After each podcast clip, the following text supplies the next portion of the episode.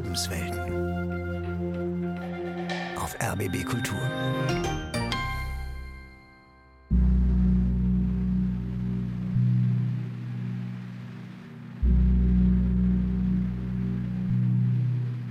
Man verabschiedet ja dann nicht nur ein Kind, sondern es gibt auch eine Geburt zu feiern.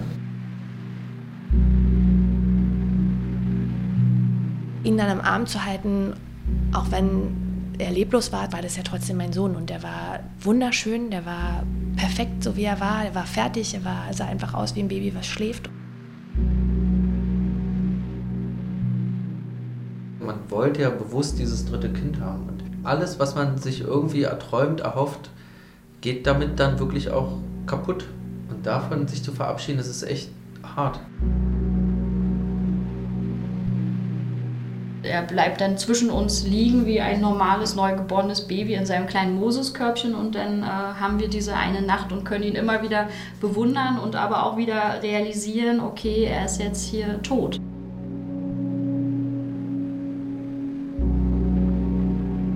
Abschied vom Sternenkind wenn die Hebamme Anfang und Ende begleitet. Eine Sendung von Liane Cruz.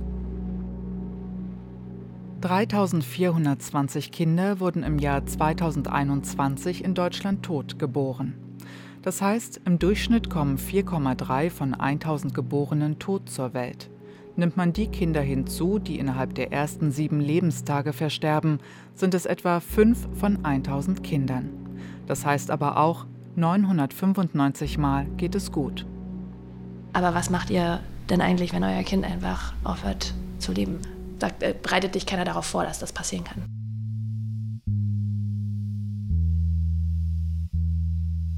Hier um die Ecke auf dem Sofa, das ist das Hebammensofa, das ist äh, die Hebammenabteilung hier.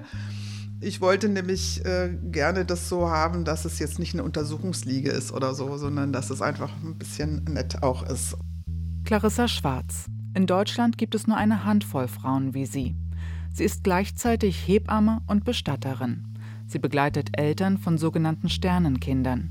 Kinder, die noch im Bauch während oder kurz nach der Geburt versterben. Manche fragen, warum machst du sowas oder wie hältst du das aus? Und da habe ich irgendwie nicht das Gefühl, ich habe mir das ausgesucht, sondern es war so, dass ich in meiner Hebammenausbildung im ersten Kreissaal Nachtdienst, ich ne, ganz am Anfang meiner Ausbildung als Hebammenschülerin, da wurde ein totes Kind geboren. Das heißt, ich habe sehr, sehr früh gelernt, es gehört mit dazu. Also für die Zeit damals war das sehr unüblich, wie die mit der Frau und auch mit dem toten Baby umgegangen sind. Das heißt, durch diese guten Vorbilder habe ich auch leicht gelernt, ich muss da keine Angst vor haben. Ich kann für diese Frauen da sein und ich kann mich um diese Babys kümmern.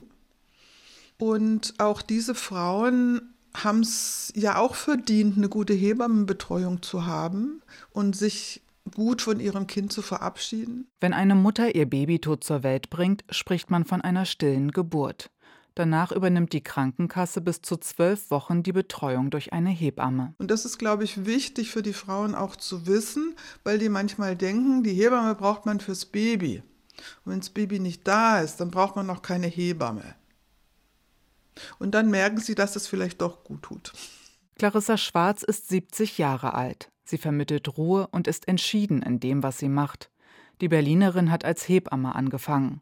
Nach einem Studium und Jahren im akademischen Bereich fand sie im Bestattungsinstitut ihres Mannes in Berlin ihre Berufung als Hebamme und Bestatterin.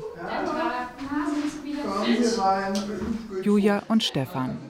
Wie sie treten die meisten Eltern erst dann mit Clarissa Schwarz in Kontakt, wenn es um die Bestattung ihres Kindes geht. Aber schön, dass jetzt alle beide da sind. Das finde ich toll, dass das klappt. Julia und Stefan haben bereits zwei Töchter im Kindergartenalter. Auch ihr drittes Kind, ihr Sohn Ben Lu, war ein Wunschkind. Ganz problemlos schwanger geworden. Dann haben wir einen schönen Urlaub vorher noch verbracht, bevor wir diesen äh, Pränataldiagnostiktermin hatten. Ja, bei diesem einen Tag war das dann, fiel halt das Kartenhaus in sich zusammen. Ja, genau. Die Seifenblasen platzten nach und nach. Bei der Feindiagnostik zum Ende des zweiten Schwangerschaftstrimesters werden die Organe des ungeborenen Kindes auf eine normale und zeitgerechte Entwicklung überprüft. Neben einem schweren Herzfehler werden bei dem Kind von Julia und Stefan mehrere Organauffälligkeiten festgestellt. Der Verdacht eine genetische Ursache. Es folgen eine humangenetische Beratung und eine Fruchtwasseruntersuchung. Ab da lief es eigentlich nur noch wie im Film. Mhm. Also da, ab da weiß ich irgendwie nichts mehr. Also Man hat war, funktioniert. Man hat funktioniert. Also alle Zettel, die uns hingelegt wurden, habe ich gefühlt unterschrieben, ohne groß nachzudenken. Und das, was wir bei den anderen beiden immer nie gemacht haben, wo wir gesagt haben, wir, ich will nicht wissen, ob es einen genetischen Schaden hat, ob es behindert ist, ob es nicht ist. Es ist ja Mensch. Also wir haben immer gesagt, sowas machen wir nicht. Das habe ich da innerhalb von 3,4 Sekunden unterschrieben. Und dann sind wir, glaube ich, nach achteinhalb Stunden aus dieser Praxis dann rausgegangen und hatten dann Diagnosemarathon hinter uns. Und, äh und wussten aber trotzdem nichts. Zwei, drei Wochen dauert es, bis die Untersuchungsergebnisse da sind. Er hat dann irgendwann Freitag das Telefon geklingelt und, äh, und man war dann irgendwie aufgeregt, weil man dachte, okay, was kommt jetzt raus? Und ähm, dann kam relativ ja, ja schnell zur Sprache, dass eben sie eben eine Auffälligkeit gefunden haben an zwei Chromosomen, eben ein schwerer Gendefekt äh, vor vorliegt. Die ganze Zeit war ja dieser große, schwere, graue Elefant im Raum der, ja, der Schwangerschaftsbeendigung. Und dann war äh, für uns eigentlich auch klar, dass wenn eben was Genetisches rauskommt und eben aufgrund der schwerwiegenden Auffälligkeiten, so dass eben eigentlich gar kein lebenswertes Leben möglich ist und ähm, für uns dann klar, dass wir leider unseren Sohn, sage ich mal, aktiv verabschieden müssen. Also dass wir aktiv ihn gehen lassen. Von der Diagnose bis zum Termin für den sogenannten Fetozid und die anschließende Geburt ihres Sohnes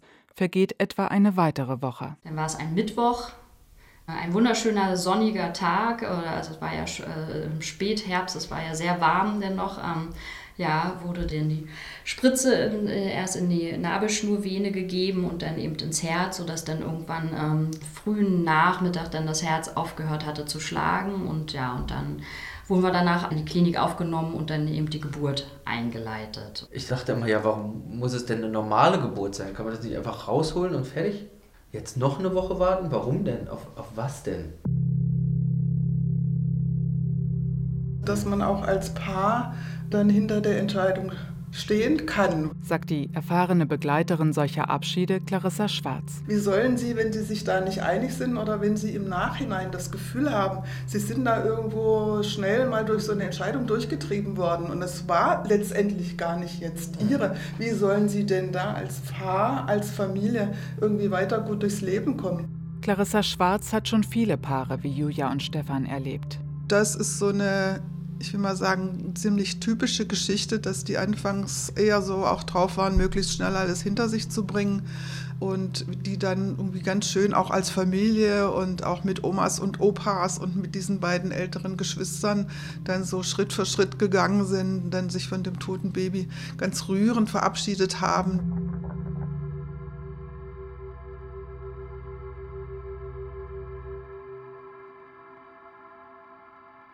Ich kann dir das äh, gerne mal kurz ein bisschen zeigen. Wir sind, ähm, das ist quasi unsere Ecke, die wir uns hier so ein bisschen von ihm aufgebaut haben mit allen Dingen, die wir noch so von ihm haben. Also da sind einmal die Tücher aus dem Krankenhaus, die wir in so ein Einwegglas gemacht haben, weil die noch ganz doll nach ihm riechen. Ähm, dann das große Bild. Anni. Auch sie hat ihr Kind verloren. Das erste.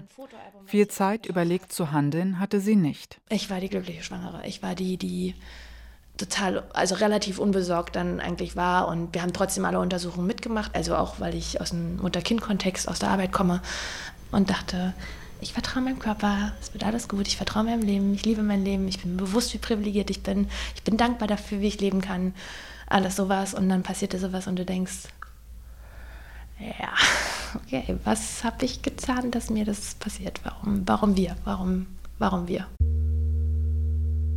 Samstagmorgen habe ich dann irgendwie gemerkt, okay, merke gerade gar nichts, ist ja komisch. Und ähm, dann war äh, verrückterweise das so, man googelt ja dann immer, wenn irgendwas nicht okay ist. Und eigentlich sagt Google dir ja eigentlich sofort immer, alles ist absolute Krise und bitte Google auf gar keinen Fall. Und das war das erste Mal in meinem Leben, dass Google gesagt hat, beruhig dich, ist alles in Ordnung, weil das Kind äh, wird auch in den letzten Wochen größer und hat nicht mehr so viel Platz und es wird sich nicht mehr so oft bewegen. Und dann dachte ich noch, ja gut, wer weiß. Anni und ihr Freund gehen mit dem Hund raus. Doch sie sind beunruhigt und fahren ins Krankenhaus. Dann kam die Ärztin rein und hat dann ähm, das Ultraschallgerät an meinen Bauch gemacht und ich habe dann mit auf den Bildschirm geguckt und ich wusste natürlich auch, wie die letzten Ultraschalle irgendwie aussahen und wie das aussehen muss, wenn da ein Herzschlag ist und habe halt gesehen, okay, da ist gar nichts mehr so und dann ähm, habe ich nur sie angeguckt und sie hat gesucht und gesucht und gesucht und habe ich gesagt, Sie müssen mir irgendwas sagen, sagen Sie bitte irgendwas und dann hat sie gesagt, sie muss sich ganz sicher sein. Und dann hat sie nur noch das Ultraschallgerät ausgemacht und hat meine Hand dann genommen und hat gesagt, es tut mir leid. Das Herz von Oskar hat in der 38. Schwangerschaftswoche kurz vor seinem Entbindungstermin aufgehört zu schlagen. Warum, weiß man nicht. Auch Anni empfehlen die Ärzte eine natürliche Geburt, schon einen Tag später. Dann haben wir uns dafür entschieden, ähm, an dem gleichen Abend noch seine Kinderecke komplett in den Keller zu räumen. Also weil wir gesagt haben, wir können nicht morgen, also wenn wir morgen ins Krankenhaus fahren und dann dauert das, weiß ich wie viele Tage und dann kommen wir wieder ähm, und dann ist da irgendwie das ganze Kinderzimmer noch da. Das geht nicht. So, das, das kriegen wir nicht hin. Du hast trotzdem bis zum letzten Moment immer noch gedacht, ach, vielleicht versagen die Geräte. Vielleicht ist das ein Fehler. So, vielleicht, bis er auf der, auf der Welt war, war das so ein, naja, vielleicht haben sie sich verguckt. Vielleicht hat da irgendwas nicht funktioniert.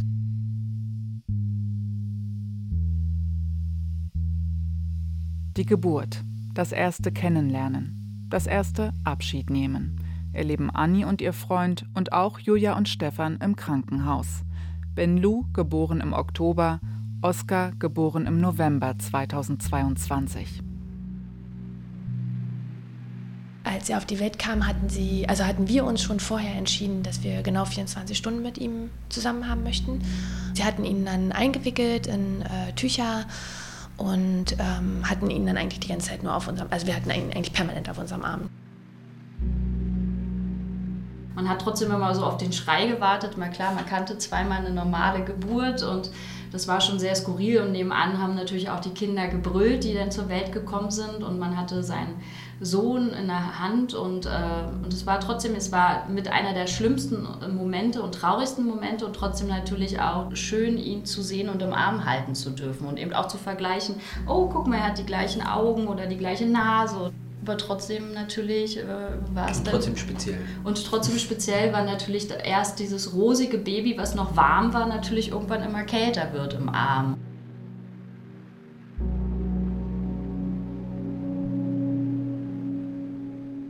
Haben wir Fußabdrücke und Handabdrücke mit ihm gemacht. Und dann haben wir um 12.22 Uhr die Kerze ausgepustet und gesagt, okay, du kommst jetzt mit uns raus aus dem Krankenhaus und jetzt lassen wir nur noch deinen Körper hier. Für Anni, die ihren Sohn in der 38. Schwangerschaftswoche verloren hat, ein reifes Kind in sich trug, kam der Tod genauso überraschend wie alles danach. Sie und ihr Freund waren erstmal überfordert. Mein Partner hatte direkt mit einem Bestattungsunternehmen ähm, hin und her geschrieben, hatte dann eine E-Mail geschrieben und äh, die sagten dann eigentlich relativ schnell, was jetzt alles passiert. Und ich glaube, dadurch haben wir uns dann auch so ein bisschen gedrängt gefühlt, irgendwie Dinge zu erledigen und vielleicht auch nicht so richtig zu hinterfragen, wie die das dann machen. Zwei Tage bevor seine Einäscherung war, haben wir überhaupt erst erfahren, dass, man das, dass es überhaupt geht, dass man ihn auch einfach hätte noch mal sehen dürfen. So. Und zu diesem Zeitpunkt war er aber in Stendal.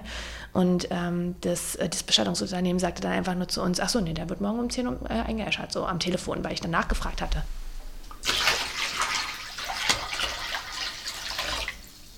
So, dann darfst du da jetzt mal mit deinen Füßen ins Wasser. Berlin-Kreuzberg, in der Arbeitswohnung von Clarissa Schwarz. Hausbesuche macht die Hebamme und Bestatterin mit ihren 70 Jahren nicht mehr. Die Frauen kommen zu ihr, meistens auf Empfehlung. Frauen, die ihr Kind verloren haben oder solche, die nach einer stillen Geburt erneut schwanger sind. Das Angebot von Clarissa Schwarz, eine Fußmassage und ein offenes Ohr.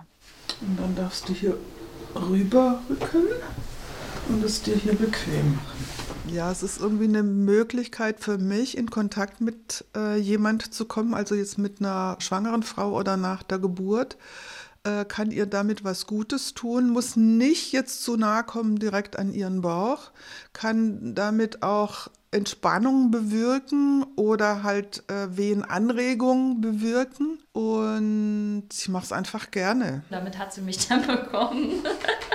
Julia, die ihren Sohn Ben Luto zur Welt gebracht hat.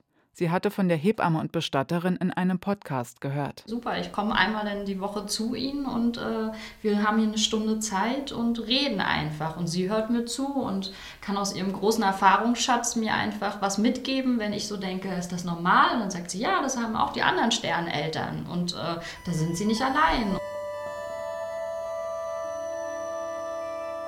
Julia und ihr Freund Stefan stellen schnell fest, dass die Uhr bei Clarissa Schwarz langsamer tickt. Schritt für Schritt. Ihr Prinzip bei jeder Begleitung. Sie möchte den betroffenen Familien den Druck nehmen, alles sofort erledigen zu müssen. Sie ermuntern, sich Zeit für den Abschied zu nehmen. Als wir dann eben aktiv in den Austausch eben auch mit Frau Schwarz gegangen sind, äh, hat es äh, im Kopf auf einmal angefangen zu arbeiten. Okay, das sind vielleicht doch interessante oder gangbare Wege, die ich im ersten Moment nicht gedacht hätte. Also sprich zu sagen, du nimmst, äh, holst den Sarg ab und wir haben erstmal den Sarg zu Hause. So erstmal sich mit dem Sarg vertraut zu machen und den zu bemalen. Ich habe erst gesagt, warum sollen wir mit unseren Töchtern den Sarg bemalen? Warum? Und es hat sich total gut angefühlt nachher. Also es war auch ein, überhaupt gar kein trauriger Moment, den zu gestalten, sondern das war so, ich kann aktiv was für unseren Sohn machen. Die großen langen Seiten hat, haben wir geteilt. Da hat eine die große Schwester gestaltet mit Fingerabdrücken und die andere Seite dann die kleine Schwester. Und an den Seiten haben wir uns dann mit Regenbogen verewigt und hatten dann ganz viele so äh, aus den äh, Fingerabdrücken Blumen gemacht und Marienkäfer und äh, alles Schmetterlinge. Schmetterlinge also, äh, und oben eine Sonne und Wolken noch raufgemalt. Also so sehr viele kleine kindliche Motive und noch drinnen was reingeschrieben. Unsere große Tochter war eher dann total schockiert, als ich dann oder wir gesagt haben, der kommt dann so ins Krematorium und der Sarg mit unserem Sohn wird verbrannt. Und wir hatten ewig hin und her überlegt, wie wir das erklären, dass unser Sohn verbrannt wird und wie dann die Asche entsteht. Und für sie war das größte Übel, dass dann der schöne Sarg, wo wir den ganzen Tag dran gemalt haben und den gestaltet haben, dann ja äh, verbrannt wird. Das kann ja nicht sein. Ich habe mir so viel Mühe gegeben und der war so schön. Ja, also der war auch wirklich dann schön. Der war total schön schön, ja. Und ich bin immer äh, ganz begeistert, wie unterschiedlich schön ne, das dann auch wird, weil man hat ja nicht eine Vorgabe oder eine Idee, sondern ne, man sieht dann auch, dass sich da was entwickelt und dass da mehrere beteiligt sind und dass da ne, mehrere Seiten und ein Deckel und irgendwo, ja, so äh, langsam sowas dann auch äh, entsteht. Und ähm, für mich ist es ein, äh, ein großer Ausdruck der Liebe, die da ist also wo sich ne, was ausdrücken darf. Und da ist ganz viel auch Liebe drin. Natürlich ist da ganz viel Trauer und Schmerz auch mit dabei, aber es ist auch die ganze Liebe zu diesem Kind, die sich da ausdrückt. Und das kann man, finde ich, immer auch sehen.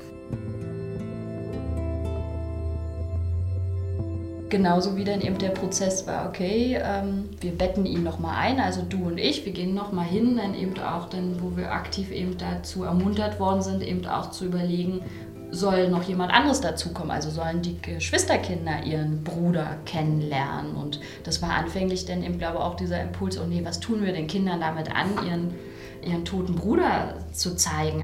Ja, und eine Frage, die die Frau Schwarz immer gestellt hat, was tun Sie an, wenn Sie es nicht zeigen? Genau. Also was verbauen Sie? Die ist mir so hängen geblieben, wo ich denke, ja, eigentlich stimmt. Was tue ich den Kindern an, wenn ich den Bruder vorenthalte? Weil die Chance haben sie nie wieder. Und dann ist es halt eine große Hilfe, wenn so eine Frau, so eine Familie auch ein Bild hat. Na, weil das ist das, was mir früher häufig passiert ist, dass dann die Frauen gesagt haben, ich habe das Kind entweder überhaupt gar nicht gesehen, ne, weil es unser Job als Hebammen war oder auch als äh, Hebammenschülerinnen, die Kinder möglichst schnell verschwinden zu lassen, während die Frau in einer Kurznarkose war. Und als die aufwachte, war das Kind weg.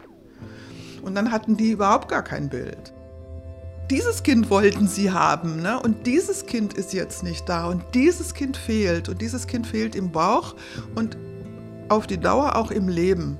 Und daran wird sich nichts ändern.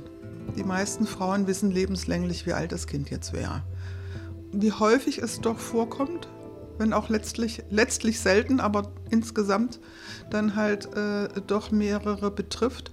Und da auf einmal so langsam jetzt sowas wie eine Gesprächskultur sich entwickelt, wo das nicht mehr totgeschwiegen wird. Und es ist für die Frauen aber auch im Nachhinein sehr schwer. Ne, das passiert mir dann manchmal, dass so eine Großmutter, wenn da Zeit ist, wir zum Beispiel stehen und noch ein bisschen warten oder so, äh, mir dann anfangen, Geschichten zu erzählen, als sei es letzte Woche gewesen und es ist 30, 40 Jahre her. Und manchmal dann sagen, und da habe ich noch nie drüber gesprochen. Sie sind jetzt die Erste, der ich das erzähle. Wo ich dann denke, oh Mensch, die arme Frau. Die Aufbahrung in einem Abschiedsraum einer Remise in Berlin-Rixdorf. Julia und Stefan verabschieden sich mit der gesamten Familie von Ben Lu, mit Omas, Opas, Geschwistern. Frau Schwarz hatte unseren Sohn ganz lieb dahingelegt, ihn eingemummelt in einem, in einem Tuch, in einem Mulltuch, sodass man auch wirklich so erstmal nur die Nasenspitze gesehen hat und hatte das uns vorher auch alles so gesagt. Äh, ja, und dann sind wir da erstmal ganz behutsam rangegangen und die Kinder waren ganz neugierig. Die sind rangegangen und meinten, ach, da ist er ja. Das Baby noch einmal anfassen und begreifen. Briefe und kleine Geschenke in den Sarg legen. Was sich gut anfühlt, ist erlaubt. Und das ist für mich auch immer ganz spannend, weil ich weiß auch nicht, äh, wie genau das geht. Das Einzige, und das kann ich vorher auch sagen, ist, dass dann zum Schluss der Deckel drauf sein wird. Unsere kleine Tochter rief dann ganz empört auf einmal, nein, sie hat noch nicht Tschüss gesagt, sie muss noch Tschüss sagen. Und äh, ich habe dann gedacht, okay, mache ich jetzt den Deckel nochmal auf, okay, gut. Und dann habe ich den Deckel aufgemacht, dann kam unsere kleine Tochter, äh, beugte sich nochmal über unseren Sohn und sagte Tschüss und gab ihm nochmal so einen Luftkussi und äh, dann ist sie gegangen. Der Sarg kommt ins Krematorium, wird verbrannt. Danach soll die Urne für ein paar Tage zu der Familie nach Hause kommen. Dafür bekommen sie eine Transportgenehmigung, eine Hintertür. Ihre Wohnung gilt lediglich als Zwischenstopp auf dem Weg zur Bestattung. Als die Beisetzung von Ben Lu wegen einer Corona-Erkrankung in der Familie verschoben werden muss, wird der Zwischenstopp verlängert. Mit der Zeit haben wir dann gedacht, ach nö, eigentlich passt es ganz gut, dass die Ohne von unserem Sohn einmal Weihnachten und Neujahr bei uns ist. Ben Lu wird am 5. Januar 2023 in einem Friedwald beigesetzt und mit Luftballons verabschiedet.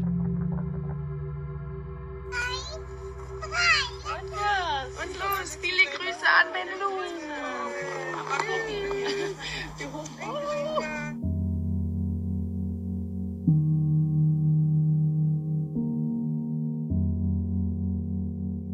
Oskar wurde am 15. Dezember beigesetzt, im Ruhrforst Strausberg.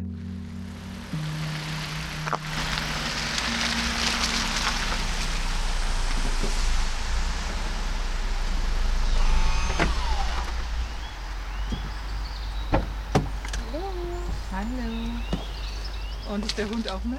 Nee, der Hund ist nicht mit. Nee, nee, der wollte hier jetzt schon wieder Stress machen. Dann könnten wir uns schon wieder nicht konzentrieren, deswegen.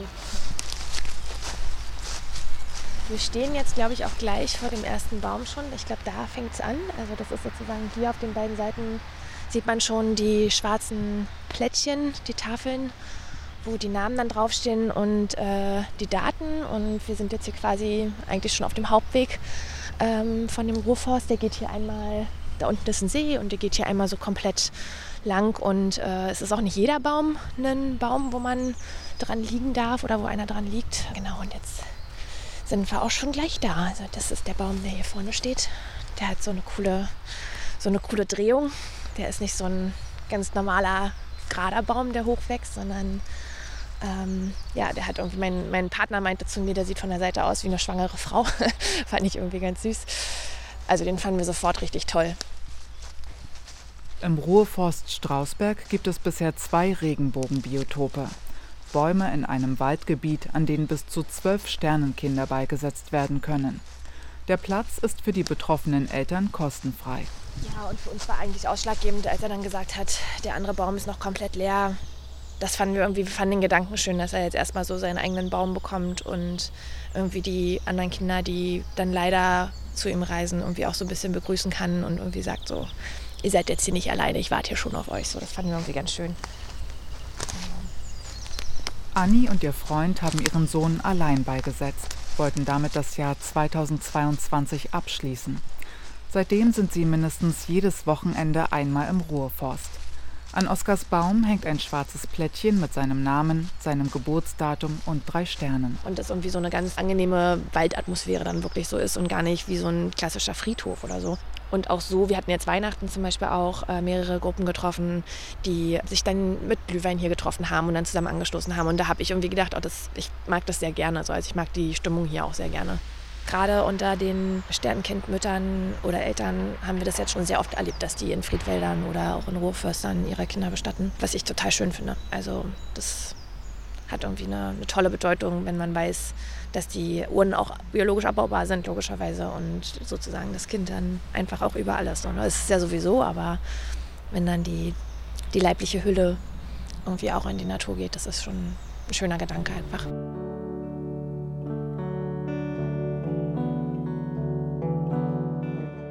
Clarissa Schwarz kennt die Bestattungsgeschichte von Anni, hat mehrfach mit ihr telefoniert. Doch sie konnte nur noch mit Worten helfen. Anni hatte zu spät von ihrer Art der Trauerbegleitung erfahren. Die Hebamme und Bestatterin Clarissa Schwarz wird irgendwann in Rente gehen. Noch unterrichtet sie an der Evangelischen Hochschule Berlin Studierende der Hebammenwissenschaften.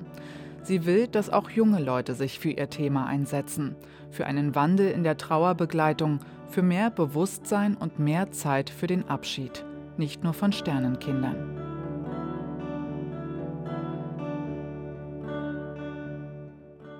Abschied vom Sternenkind, wenn die Hebamme Anfang und Ende begleitet. Sie hörten eine Sendung von Liane Gruß. Es sprach die Autorin, Redaktion Ursula Voss-Henrich.